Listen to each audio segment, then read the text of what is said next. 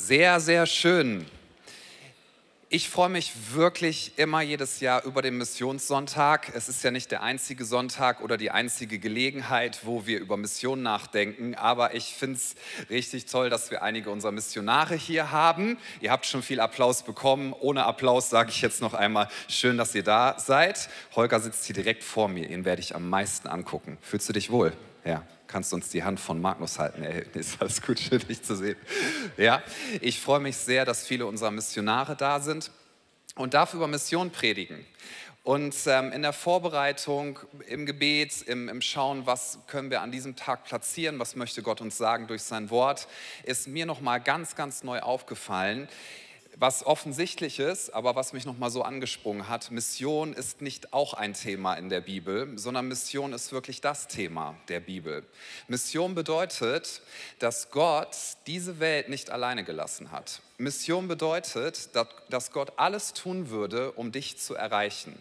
Das folgende wird heute nicht mein Predigtext sein, aber in Apostelgeschichte 17, da sagt Paulus folgendes, alles was Gott, alles, alles, alles, alles, was Gott jemals in der Menschheitsgeschichte getan hat, hat er getan, damit Menschen mit ihm, wenn irgend möglich, so drückt das die neue Genfer Übersetzung aus, wenn irgend möglich mit ihm in Kontakt kommen.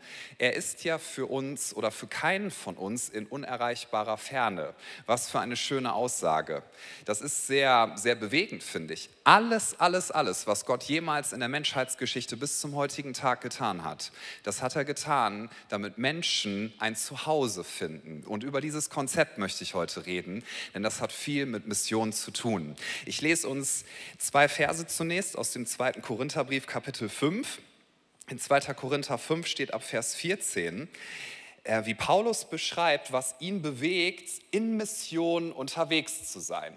Und er sagt das folgende, denn die Liebe des Christus, denn die Liebe des Christus drängt uns, du kannst auch sagen, bewegt uns, da wir von diesem überzeugt sind, also von dem Folgenden, wenn einer für alle gestorben ist, so sind sie alle gestorben. Und er ist deshalb für alle gestorben, damit die, welche leben, nicht mehr für sich selbst leben, sondern für den, der für sie gestorben und auferstanden ist. Das ist ein Ausdruck von vielen, ähm, den wir in der Bibel finden, wo Mission beschrieben wird. Man beachte, Paulus sagt nicht, denn der Befehl des Christus treibt uns. Oder da steht auch nicht, naja, er hat es halt gesagt, ne, wir sollen in, die, in alle Welt gehen. Wir nennen das ja auch oft, das ist übrigens auch nicht falsch, aber das kann uns oft auf so eine falsche Spur bringen. Wir nennen das ja auch oft Missionsbefehl. Ja, also Paulus sagt nicht, Jesus hat es geboten, er hat uns einen Befehl gegeben und ist zwar anstrengend, ja, aber lasst es uns tun, es nützt ja nichts. Er hat so viel für uns gemacht, da wollen wir ihm ja auch ein bisschen was zurückgeben. Nicht wahr? Und so kann das unser Herz ja auch manchmal ergreifen oder eben nicht ergreifen, dass wir denken, ah Gott, ja, okay, wenn Mission eben sein muss, dann sende doch ein paar Leute, aber bitte nicht mich. Ja, und wenn dann hier Missionssonntag ist, dann denkst du, boah, was für arme Gegenden, wo die da hinreisen müssen. Danke Gott, dass du sie erwählt hast. Ich bete auch mal für sie und dann werde ich sie ein bisschen ermutigen, aber danke, dass ich das nicht tun muss. Wie verkürzt das doch wäre und wie dämlich das doch wäre, denn es geht hier um etwas ganz, ganz anderes. Wie immer möchte Gott uns nicht mit Befehlen rumkommandieren, sondern Gott möchte dein Herz erreichen. Und er hat alles getan, um dein und mein Herz zu erreichen.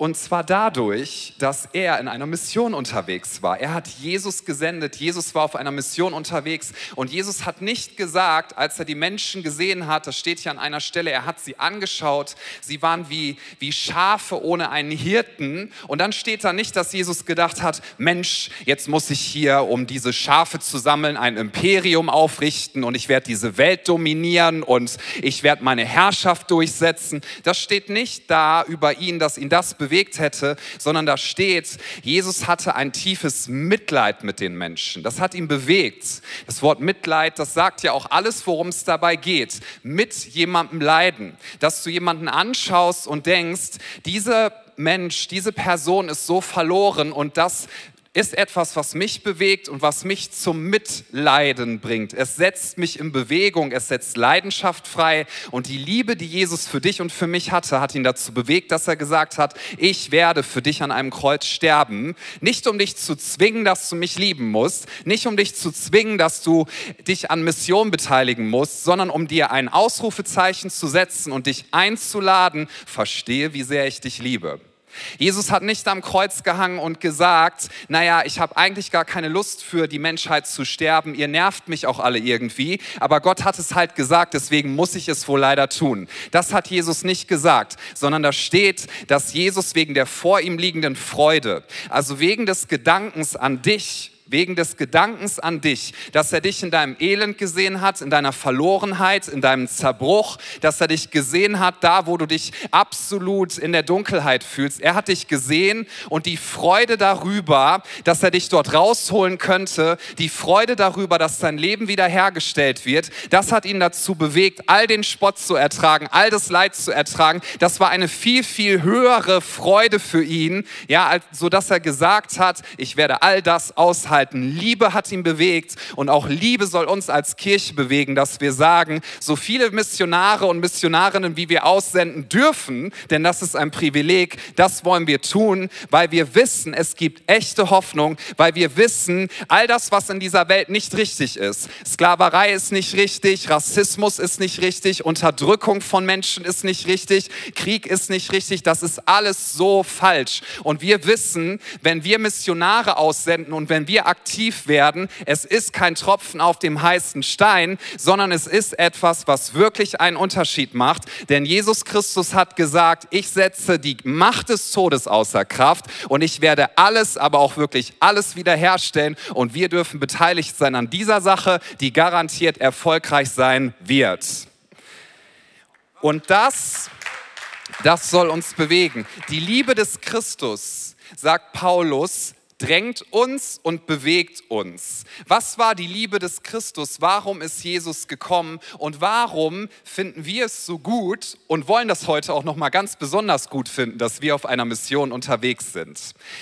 Ich lese ein bisschen weiter noch. In 2. Korinther 5 steht dann ab Vers 17, darum ist jemand in Christus, so ist er eine neue Schöpfung. Das Alte ist vergangen, es ist alles neu geworden. Das alles aber kommt von Gott, der uns mit sich selbst versöhnt hat durch Jesus Christus und uns den Dienst der Versöhnung gegeben hat. Diesen Dienst der Versöhnung, den sollen wir, den dürfen wir allen Menschen bringen, die in unserer Umgebung sind. Hier in unserer Umgebung, in unserer Nachbarschaft, in unseren Stadtteilen, am Arbeitsplatz, wo auch immer du bist, in deiner Familie und eben auch global, überall dort, wo wir Missionare hinsenden dürfen. Wir haben den Dienst der Versöhnung, weil nämlich Gott in Christus war und die Welt mit sich selbst versöhnte, indem er ihnen ihre Sünden nicht anrechnete und das das Wort der Versöhnung in uns legte. Was bedeutet das mit der Versöhnung? Nun, es bedeutet viel. Es bedeutet viel. Eine Sache, die es bedeutet, ist, dass wir verstehen dürfen, dass Gott alles getan hat, damit wir nicht von ihm distanziert sind und damit die Distanz, die zwischen Menschen herrscht, damit die Feindschaft, die zwischen Menschen herrscht, damit die aufgelöst werden kann, weil wir selber haben nicht die Kraft dazu. Wir selber haben nicht die Kraft dazu. Gott hat Jesus Christus gesendet, damit wir alle dort wieder hinkommen, wo wir wissen, das ist eigentlich das, was richtig ist und das ist eigentlich das, was mal unsere Bestimmung war. Wir sind nämlich bestimmt für etwas, was Gott für uns kreiert hat und das nennt sich, und das ist ein schöner Begriff, finde ich, Zuhause. Jeder Mensch sehnt sich nach einem Zuhause. Ich weiß jetzt nicht, was du mit einem guten Zuhause verbindest oder wie du dir ein gutes Zuhause vorstellst, wenn du dir ein Haus oder eine Wohnung einrichten würdest.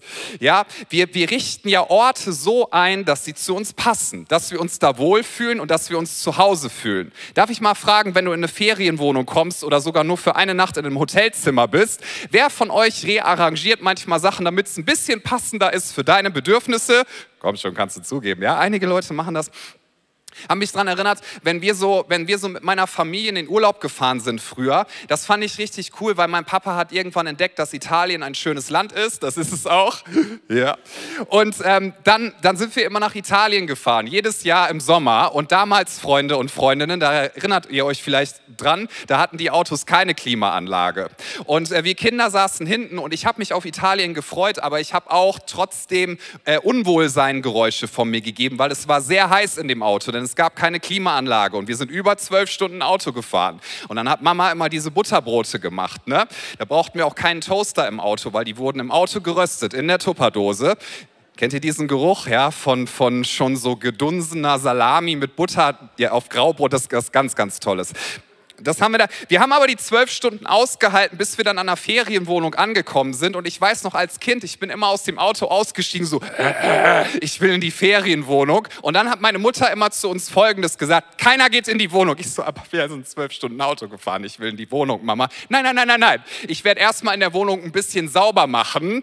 Und dann habe ich mich immer zu meinem Papa umgedreht und habe gesagt: Warum will Mama die Wohnung sauber machen? Und dann hat mein Vater mich immer angeguckt und hat gesagt: Sohn, das wirst du später auch einmal Mama verstehen, wenn du verheiratet bist. Es ist wichtig, auf die Bedürfnisse des anderen einzugehen. Ich, so, ich will in die Wohnung. Dann hat er gemeint, wir werden Mama das jetzt machen lassen. Also ist meine Mutter mit ihrem Putzeimer, sie hat immer Sakrotan mitgenommen, keine, ja, ist sie durch die komplette Wohnung und das hat auch wirklich so eine halbe bis dreiviertel Stunde gedauert. Mama, du schaust regelmäßig zu, ne? ich hab dich lieb. Danke, dass du dafür gesorgt hast, dass wir immer ein gutes Zuhause hatten, egal wo wir, wo wir Urlaub gemacht haben. Und mein Vater hat uns dann Eis gegeben, um uns zu bestechen, bis meine Mama gesagt hat, so, jetzt ist die Wohnung so, dass sie zu uns passt, wir können da jetzt rein.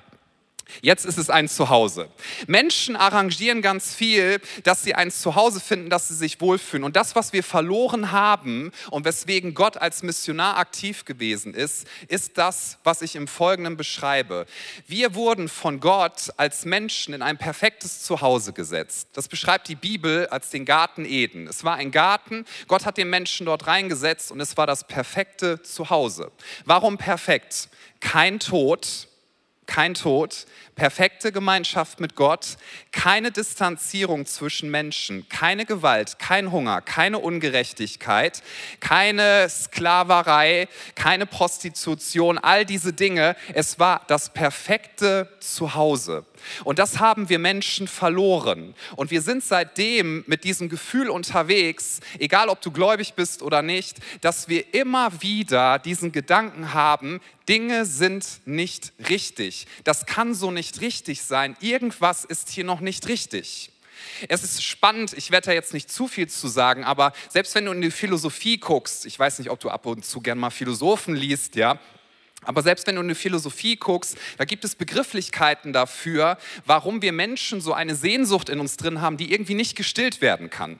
Zum Beispiel ein Philosoph namens Heidegger, der hat das folgendermaßen beschrieben, dass wir Menschen unter Entfremdung leiden. So nennt er das. Entfremdung. Das heißt, dieses Gefühl, hier ist was nicht richtig, ich fühle mich fremd in der Umgebung. Das ist nicht das perfekte Zuhause. Und er hat dann einen Begriff kreiert, was für ein Gefühl uns immer wieder befällt. Und dieser Begriff Begriff ist sogar ins Englische reingegangen. Dieser Begriff heißt Unheimlichkeit.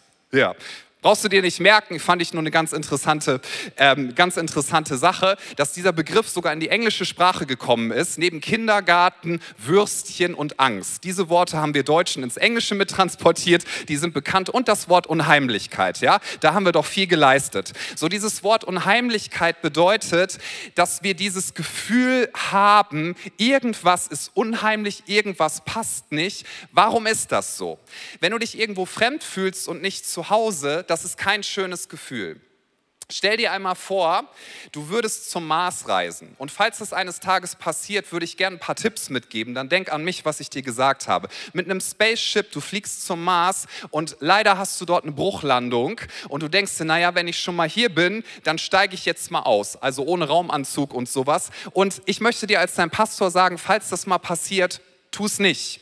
Weil wenn du auf dem Mars die Idee hast, spazieren zu gehen, das kann Bob euch noch viel genauer erklären als Physiker, der er ist, diese Umgebung, Achtung, ist nicht dein Zuhause. Was bedeutet das? Diese Umgebung hat nicht das, was du brauchst, damit du überleben kannst und damit alle deine Bedürfnisse gestillt werden. Sprich, die Atmosphäre ist nicht so zusammengesetzt, dass sie passt, dass deine Lunge das bekommt, was sie braucht, um deinen Körper zu versorgen. Sprich, du wirst sterben, weil die Atmosphäre nicht für dich geschaffen ist. Es fehlt dort etwas, was du brauchst und deswegen ist es nicht dein Zuhause. Du wirst merken, diese Umgebung ist fremd, sie supportet mich nicht im Englischen ausgedrückt. Außerdem wirst du feststellen, dass dort leider keine anderen Menschen sind, das heißt, deine sozialen Bedürfnisse werden nicht gestillt werden. Du wirst dich sehr einsam fühlen, das heißt, du wirst auch seelisch verkümmern. So nehmen wir an, du kommst zur Erde zurück, wo wir ja alle sind. Hier ist die Atmosphäre so, dass sie deiner Lunge dient. Hier ist die Atmosphäre so, dass dein Körper das bekommt, was er braucht. Aber selbst hier auf der Erde ist es wie folgt. Wir merken immer noch, hier sind Dinge, die wir eigentlich bräuchten, die uns fehlen. Hier sind Dinge abwesend. Hier sind Dinge nicht richtig und deswegen ist es nicht unser Zuhause. Hier ist etwas nicht in Ordnung. Was ist nicht in Ordnung? Nicht in Ordnung ist, dass wir merken, dass Menschen sich gegenseitig immer wieder Leid zufügen und dass wir denken, das kann doch eigentlich nicht richtig sein, das müssen wir besiegen. Was hier gar nicht in Ordnung ist, ist das Folgende, dass am Ende unseres Lebens der Tod steht. Alles in uns sagt, das kann so nicht richtig sein. Das ist nicht das, wofür wir geschaffen worden sind. Und das ist auch so. Denn der Ort, an dem wir eigentlich gehören als Menschen, und das sitzt ganz, ganz tief in uns drin, ist dieses Wissen, ich darf ewig leben, ich darf in perfekter Harmonie sein und es gibt keine Ungerechtigkeit, keine Armut, keine Unterdrückung. Jeder von uns hat das ganz, ganz, ganz tief in sich drin sitzen ich gehöre eigentlich nicht perfekt hierhin. Und Gott hat den Menschen, also dich und mich nicht alleine gelassen und Gott sieht das Elend dieser Welt. Und ich darf uns nochmal daran erinnern, an das Folgende. Gott möchte nicht, dass wir abgestumpft sind gegenüber dem, was in dieser Welt passiert. Das sagt man ja auch manchmal und das ist auch in gewisser Weise nachvollziehbar. Ja, so, wenn ich alles an mich ranlassen würde, jede Ungerechtigkeit, jede Nachricht, alles, was in dieser Welt passiert, da wird man ja wahnsinnig ja, würde auch so werden, wenn du es einfach nur an dich ranlässt, ungefiltert, ohne eine Hoffnung zu haben, die trägt. Und ich möchte dir mitgeben und auch mir, Gott möchte nicht, dass wir wahnsinnig werden und darunter zerbrechen, aber er möchte auch nicht, das wäre ja eine zweite Option, dass wir abgestumpft und gleichgültig sind. Dass wir sagen, naja, ob wir jetzt halt Leute auf den Philippinen haben, die da einigen Kindern dienen, das ist ja super, aber ist doch nur ein Tropfen auf dem heißen Stein, oder?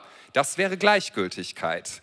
Und das ist ebenfalls nicht die Option, die Gott für uns hat, sondern Gott hat die folgende Option für uns. Er sagt, ich bin Missionar. Ich habe meinen Sohn gesandt, Liebe hat ihn bewegt. Jesus hat nicht dich in deinem Herzen dominieren wollen, sondern er möchte dein Herz erobern. Und Jesus hat alles getan, damit wir an den Ort zurückkommen dürfen, wo wir eigentlich hingehören. Und das ist der Ort, da gibt es keinen Rassismus, keine Unterdrückung, keine Armut, kein Kind, was in Sklaverei arbeiten muss, alleine ist auf der Straße, auf einem Müllberg irgendwo was zusammensammeln muss, um vielleicht ein bisschen Geld für den Tag zu kriegen, damit ein bisschen Essen da sind, ist, all das gibt es im Königreich Gottes nicht. Und dieses Königreich Gottes ist bereits angebrochen. Wenn du in Christus bist, dann gehörst du dazu. Und das motiviert uns, dass wir Folgendes sagen können. Jedes einzelne Kind, ich spreche mal Holger an, jede einzelne Familie, jeder einzelne Mensch, den ihr auf den Philippinen dient. Und wir dadurch ja auch, weil wir für euch beten und uns, euch finanziell mit unterstützen möchten, jedes einzelne Kind hat eine Bedeutung für Gott. Gott sieht jeden einzelnen Menschen, jeder einzelne Mensch hat eine Bedeutung. Und alles, was wir investieren, investieren wir, weil wir Folgendes wissen. Ja, manches ist noch schlecht, aber wir haben Hoffnung, dass das Königreich Gottes sich immer mehr entfaltet. Und eines Tages wird jeder jede Träne abgewischt sein. Eines Tages wird die, die Finsternis komplett zurückgedrängt sein. Eines Tages dürfen wir wissen, der Tod ist endgültig aufgelöst und wir sind Repräsentanten, wir sind Botschafter eben genau von dem, was Jesus bereits am Kreuz vollbracht hat. Es ist nicht der Tropfen auf dem heißen Stein, sondern es hat absolut Sinn, weil wir eine Perspektive haben, die über dieses Leben hinausgeht, eine göttliche und ewige Perspektive. Wir sind in einer Mission unterwegs, Freunde. Und ich will das jedem Missionar hier im Raum zusprechen, allen, die das vielleicht noch mal online schauen. Es ist nicht vergebens, was ihr tut, so gar nicht, gar nicht, selbst wenn es Rückschläge gibt. Gottes Sache wird am Ende erfolgreich sein, denn Jesus hat schon alles erworben am Kreuz. Er hat schon alles getan. Und diese Liebe, die er für dich und für mich hat, die bewegt uns, weil wir wissen eins, wir alle waren, so drückt das ein Theologe aus, in einer Art geistlichen Menschen Obdachlosigkeit. Obdachlosigkeit ist was Schlimmes. Es heißt, du hast kein Zuhause. Es heißt, du wanderst über diese Erde, du läufst durch Städte und du weißt, ich habe keinen Ort, wo ich hingehöre. Ich habe keinen Schutz. Ich habe keine Sicherheit, was ein Zuhause bietet. Und jeder Mensch, der in Trennung lebt von Gott, ist geistlich gesprochen obdachlos. Und wir können das kaschieren durch so viele Dinge, nicht wahr? Wir können das kaschieren dadurch, dass wir Reichtum anhäufen und der Lüge nach nachgehen, dass Reichtum glücklich macht. Reichtum ist nicht falsch per se, aber Reichtum kann deine geistliche Obdachlosigkeit nicht kaschieren. Du wirst merken, es gibt dir nicht das, es ist nicht die Umgebung, wo du eigentlich hingehörst. Es macht dich nicht glücklich und zufrieden. Du kannst durch Status versuchen, deine geistliche Obdachlosigkeit zu kaschieren. Und auch in unserem Land, ich meine, wir müssten ja bei aller Krise, die wir haben, immer wieder realisieren, wow, wir gehören zu den reichsten 10 Prozent Prozent auf dieser Welt, macht uns das glücklicher. Nein, es macht uns im Gegenteil sogar oft noch unzufriedener als andere Menschen auf dieser Welt. Ich habe Menschen kennengelernt, ich durfte ja unsere Missionarischen öfter mal besuchen, an allen möglichen Orten, Menschen gesehen, materiell in bitterer Armut, aber sie glauben an Jesus und sie haben eine Freude, sie haben eine Freude, die ich bei vielen Menschen niemals gesehen habe, die sagen, ich ziehe mir alles aus Reichtum, ich ziehe mir alles aus einer scheinbaren Sicherheit, ich ziehe mir alles daraus, dass ich versuche, irgendwie Kontrolle darüber zu kriegen, dass, dass ich kaschieren kann, dass ich eigentlich geistlich gesprochen obdachlos bin.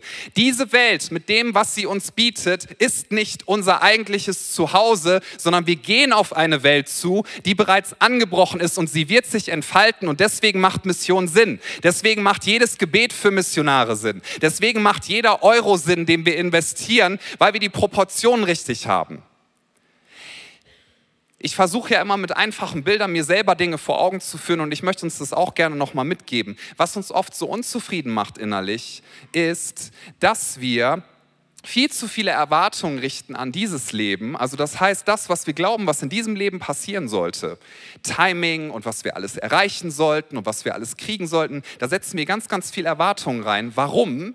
Weil wir vor der Realität weglaufen, dass wir sterblich sind rede nicht darüber. Naja, ich will uns nicht ärgern, aber wenn wir da vorweglaufen, wenn wir so tun, als wäre das nicht so, dann setzen wir alle Erwartungen in dieses Leben. Freunde, dann müssen wir erfolgreich sein, dann müssen wir uns durchsetzen, dann müssen wir den Wettbewerb gewinnen, weil wie wollen wir sonst unsere geistliche Verlorenheit kaschieren? Und wir setzen dem gegenüber viel zu wenig Erwartung in die Ewigkeit, in unser eigentliches Zuhause. Und das müssen wir von den Proportionen ändern, sodass wir die Erwartungen am meisten setzen in das, was kommt. Wir reden ja gerne regelmäßig über Gebet. Ich liebe Gebet und ich liebe Lobpreis. Und es gibt viele Gründe, warum wir beten sollten, auch für unsere Missionare. Ein Grund ist der folgende. Gebet, das ist eine schöne Definition davon. Gebet bedeutet, dass du regelmäßig einen Ausflug machst, einen geistlichen Ausflug, einen seelischen Ausflug in dein eigentliches Zuhause. Was für eine schöne Definition. Du sagst, ich erinnere mich daran, an die Realität, das hier ist auf gar keinen Fall alles. Das letzte Wort ist noch nicht gesprochen. Deswegen sagt die Bibel übrigens, am Ende bleiben Liebe, Glaube, Hoffnung. Liebe ist das Wichtigste. Glaube ist ebenfalls wichtig. Glauben, dass Gott in, diese, in dieser Welt, in diesem Leben schon etwas verändert. Dass wenn wir Menschen die Hände auflegen, dass sie gesund werden. Dass wenn wir zu Menschen gehen, dass wenn wir uns senden lassen, dass etwas passiert. Ich habe dieses Jahr jemanden kennenlernen dürfen in den USA, der leitet einen ganz großen Dienst in einer Kirche, wo, wo sie sich um Menschen kümmern, die in Drogenabhängigkeit sind, in schlimmer Drogenabhängigkeit und in Alkoholismus. Und dieser Mann saß äh, mit meiner Frau und mir beim Essen zusammen und so viel Liebe ist aus ihm rausgekommen, so viel Hoffnung. Und er hat mir gesagt, weißt du, ich war ganz, ganz schwer in Alkoholismus drin, kaputte Familie, alle waren Alkoholiker über Generationen, ich war in Alkoholismus drin und meine Leber war komplett kaputt. Und der Arzt hat diesem Mann gesagt, wissen Sie, es ist nichts mehr zu machen. Sie haben jetzt noch ein paar Wochen, verabschieden Sie sich mal. Sie werden jetzt sterben. Und dieser Mann ist in einen Gottesdienst gekommen und hat sein Leben Jesus gegeben. Und Menschen haben für ihn gebetet und seine Leber wurde geheilt, nachweislich. Er ist zum Arzt gegangen und der Arzt hat gesagt, das kann ich mir nicht erklären. Sie müssten jetzt eigentlich sterben, aber wenn ich ihre Leber angucke, ja, die ist genauso gut in Erwachsenenproportionen wie von einem Neugeborenen. Und dieser Mann saß vor mir, das hat mich so bewegt und hat gemeint, es ist eine Ehre, dass Jesus für mich sein Leben gegeben hat. Ich war absolut verloren, entfremdet von mir selber, von dieser Welt, von allem. Ich habe versucht, das mit Alkohol zu betäuben und Gott hat mir die Gnade gegeben, dass ich weiterleben darf. Und er hat mir gesagt, mit jedem Atemzug, den ich habe, werde ich zu Menschen gehen, die unter ähnlichem leiden und ich werde Ihnen sagen, es gibt echte Hoffnung. Das ist kein Tropfen auf dem heißen Stein und es wird sich schon in dieser Welt realisieren.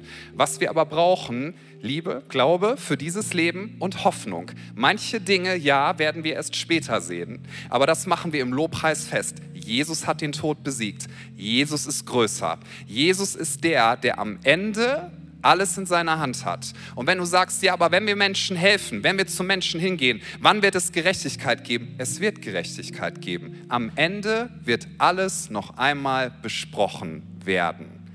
Am Ende wird Gott Gerechtigkeit schenken und am Ende wird es so sein, dass wir wissen dürfen, alle, die in Christus sind, dürfen dann sehen, was sie geglaubt haben. Und der Tod, vor dem wir versuchen wegzulaufen, der Tod, den wir so oft ignorieren in unserer Gesellschaft, als wäre er nicht da, ja, und wo wir uns auch nicht reingraben wollen wie in einer Spirale, aber der Tod, der uns immer wieder darauf hinweist, eigentlich sind wir geistlich gesehen obdachlos, der soll uns im besten Fall dahin bringen, dass wir sagen, wir wissen doch, dass wir nicht alles aus diesem Leben rausquetschen müssen und so tun müssten, als wäre hier unser finales Zuhause. Das ist es nämlich nicht. Und weil wir das wissen, können wir sagen, Tod, wo ist dein Stachel?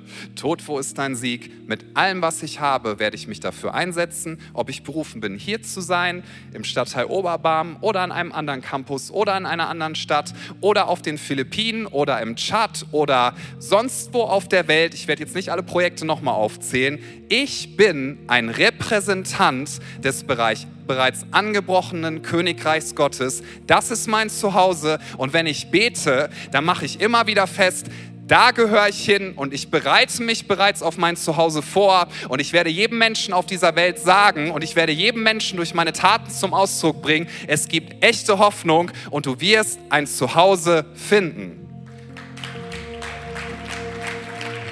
Deswegen macht Mission Sinn. Mission ist nicht einfach ein Befehl und wir sollen ihn halt ausführen, sondern wenn wir missionarisch unterwegs sind, dann lasst uns das tun, weil wir zuallererst von diesem Gedanken wieder ergriffen sind.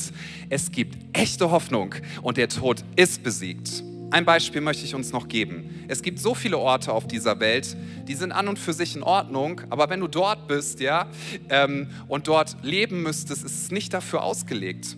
Ich weiß nicht, ob du Bahnhöfe magst. Das ist ein Beispiel, was mir eingefallen ist. Ich finde Bahnhöfe so in Ordnung. Den Wuppertaler Bahnhof haben sie ja ein bisschen aufgehübscht. Ne? Und ich halte mich da auch manchmal sogar gerne auf, weil da gibt es Dunkin' Donuts und da gibt es Kaffee und ähm, da gibt es sogar die Bäckerei Büsch. Das ist eine ganz tolle Bäckerei. Ich kriege kein, kein Geld dafür. Ne? Die haben so Brötchen, die heißen Filous. Das ist ganz, ganz lecker. Okay, ich will jetzt nicht abdriften. Aber da kann ich mich eine ganze Weile aufhalten. Das ist echt schön, was die in diesen Bahnhof alles reingepackt haben.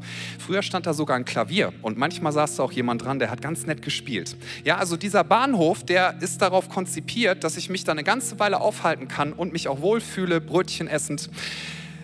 Aber eine Sache ist die folgende, das ist nicht mein Zuhause. Alle, oh ja, stimmt, da hast du eine gute Erkenntnis gehabt. Und deins auch nicht. Und stell dir vor, jemand muss sich da aufhalten, weil er keinen anderen Ort hat. Irgendwann kommen dann Securities, und das ist ja das Heftige dabei, und sagen, Sie können jetzt hier nicht mehr länger sein. Bitte gehen Sie mal, wohin? Nach Hause. Und wenn du dann sagst, ich habe kein Zuhause, ich bin obdachlos, wie schlimm ist dieses Gefühl? Und wir Menschen haben genau das in uns drin. Getrennt von Gott, entfremdet von Gott, sind wir in einer geistlichen Obdachlosigkeit. Selbst in einem reichen, bisschen materialistisch geprägten Land wie Deutschland, wo wir, wo wir dieses Konzept bekommen haben, dass Konsum uns glücklich machen würde und herausgefunden haben, dass es nicht funktioniert. Oder an Orten auf der Welt, wo so offensichtlich Armut, Unterdrückung, Krieg, alles falsch ist. Ja, egal wo du bist. Gott hat alles getan als Missionar, damit du aus deiner geistlichen Obdachlosigkeit herauskommen darfst und wissen darfst, ich habe ein Zuhause, dieses Zuhause ist sicher, niemand kann es mir wegnehmen. Und weil ich weiß, weiß, dass ich dieses Zuhause habe, kann ich in einer Mission unterwegs sein. Und das ist auch die Einstellung, die meine Frau und ich zum Beispiel haben. Ich gebe gerne Missionen. Warum? Auch Finanzen, weil ich weiß, es macht Sinn. Weil ich weiß, es macht Sinn. Und weil ich weiß, ich, ich investiere in etwas, was ja mein eigentliches Zuhause ist und lade Leute ein, dass sie dieses Zuhause auch finden dürfen. Du und ich mit all unserer missionaren Gemeinschaft zusammen, wir sind Botschafter des Königreiches Gottes, unseren eigentlichen Zuhause. Und jetzt bitte ich uns, dass wir gemeinsam aufstehen. Lass uns hier vor Ort bitte einmal die Augen schließen und für einen Moment ähm, uns einfach die Zeit nehmen, dass wir Jesus einladen, zu uns zu reden. Ich lese uns aus Römer Kapitel 10, Vers 13 bis 15. Habt dabei gerne die Augen geschlossen, nur ich werde schauen und unser Team. Hier steht in Römer 10 ab Vers 13, jeder, der den Namen des Herrn anruft, also von Jesus Christus, wird gerettet werden. Das bedeutet, du wirst aus deiner geistlichen Einsamkeit, aus deiner inneren Obdachlosigkeit gerettet und du darfst ein Zuhause finden. Darfst ein Zuhause finden. Dann steht dort in Vers 14, wie sollen sie aber den anrufen, an den sie nicht geglaubt haben? Wie sollen sie aber an den glauben, von dem sie nichts gehört haben? Wie sollen sie aber hören ohne einen Verkündiger? An alle hier im Raum nochmal, wir sind Verkündiger. Wir sollen, das ist unsere Lebensbestimmung, wenn wir in Christus sind, verkünden durch Taten und Worte, Jesus hat alles getan. Er hat den Tod besiegt. Du brauchst keine Angst mehr haben davor. Am Ende wird alles gut. Wie sollen sie aber verkündigen, wenn sie nicht ausgesandt werden? Wir wollen Leute senden in alle Welt, dass sie an jeden Ort gehen, wo wir die Berufung empfinden, dass wir Leute hinschicken sollen, dass sie dort verkünden, es wird einmal so sein, dass jede Träne abgewischt ist, jede Ungerechtigkeit wird aufgelöst werden und der Tod wird nicht mehr sein. Jeder, der den Namen des Herrn anruft, wird gerettet werden. Und während alle hier die Augen geschlossen haben, möchte ich die Frage stellen, wenn, wenn du das merkst innerlich, ich suche nach diesem Zuhause. Das habe ich noch nicht gefunden. Ich weiß ganz genau, dass Dinge nicht in Ordnung sind. Und ich habe Angst vor dem Tod. Wenn ich ehrlich bin, ich habe keine Erfüllung. Ich habe Sehnsucht in mir. Jesus Christus ist am Kreuz gestorben, weil ihn Liebe bewegt hat, die Liebe zu dir. Und er ist wieder auferstanden von den Toten. Und wenn du dich ihm anvertraust und wenn du sagst, Jesus, ich bekenne, mein Leben, das lege ich jetzt in deine Hand, bitte schenk mir ein Zuhause, bitte schenk mir Versöhnung und bitte schenk mir dieses Wissen, ich werde einmal, selbst wenn ich auf dieser Erde sterbe, so wie jeder andere Mensch auch, in meinem ewigen Zuhause sein und das kann mir niemand wegnehmen. Wenn du sagst, danach sehne ich mich, und ich möchte Jesus Christus annehmen als meinen Erlöser, als den, der Versöhnung gebracht hat und vor allem als meinen Herrn, in dessen Hand ich sein darf und der mich sicher in mein Zuhause führt. Wenn das deine Entscheidung ist, dann bitte ich dich hier vor Ort, während alle Augen geschlossen sind, dass du einmal deine Hand hebst als ein Bekenntnis. Weil wer den Namen des Herrn bekennt, der wird gerettet werden. Das sagt uns die Bibel. Und das ist ein erster Schritt in diese Richtung. Dankeschön. Wer möchte das hier vor Ort noch entscheiden? Heb gerne deine Hand. Das ist dein Moment mit Jesus, dass du sagst, ich bekenne, ich möchte in mein Zuhause kommen und ich bitte dich, dass du mich dahin bringst, Jesus. Und wenn du dich online entscheiden möchtest, dann schreibe einfach gerne jetzt in den Chat, das wäre dein Bekenntnis, ich entscheide mich für Jesus. Ich entscheide mich für Jesus. Dann können alle, die sich hier gemeldet haben, gerne ihre Hand runternehmen. Lass uns unsere Augen öffnen. Und wir wollen jetzt ein Gebet zusammen sprechen. Ich werde das von hier vorne beten. Lasst uns das alle gemeinsam sprechen. Gerne auch mit diesem Gedanken, Jesus hat alles getan. wir dürfen ein Zuhause haben, wo alles, alles gut ist. Und wenn Dinge noch nicht gut sind, sie werden einmal gut sein. Wir haben Hoffnung, das letzte Wort ist noch nicht gesprochen. Jesus hat das letzte Wort, er wird es haben. Und das machen wir fest, zu wem wir gehören. Wir beten gemeinsam, Jesus, ich weiß, dass du mich liebst. Es gibt nichts, was ich tun könnte, damit du mich mehr liebst. Und durch nichts, was ich tue, würdest du mich weniger lieben. Du bist für mich gestorben und auferstanden. Ich glaube an dich. Du bist mein Gott, mein Retter und mein Herr. Bitte schenke mir die Vergebung meiner Schuld. Ich möchte als dein Kind leben und du sollst mein ganzes Leben bestimmen. Ich danke dir, dass ich durch dich wirklich frei bin und ein Leben in Ewigkeit habe. Amen. Lasst uns einen Applaus geben, das gemeinsam feiern.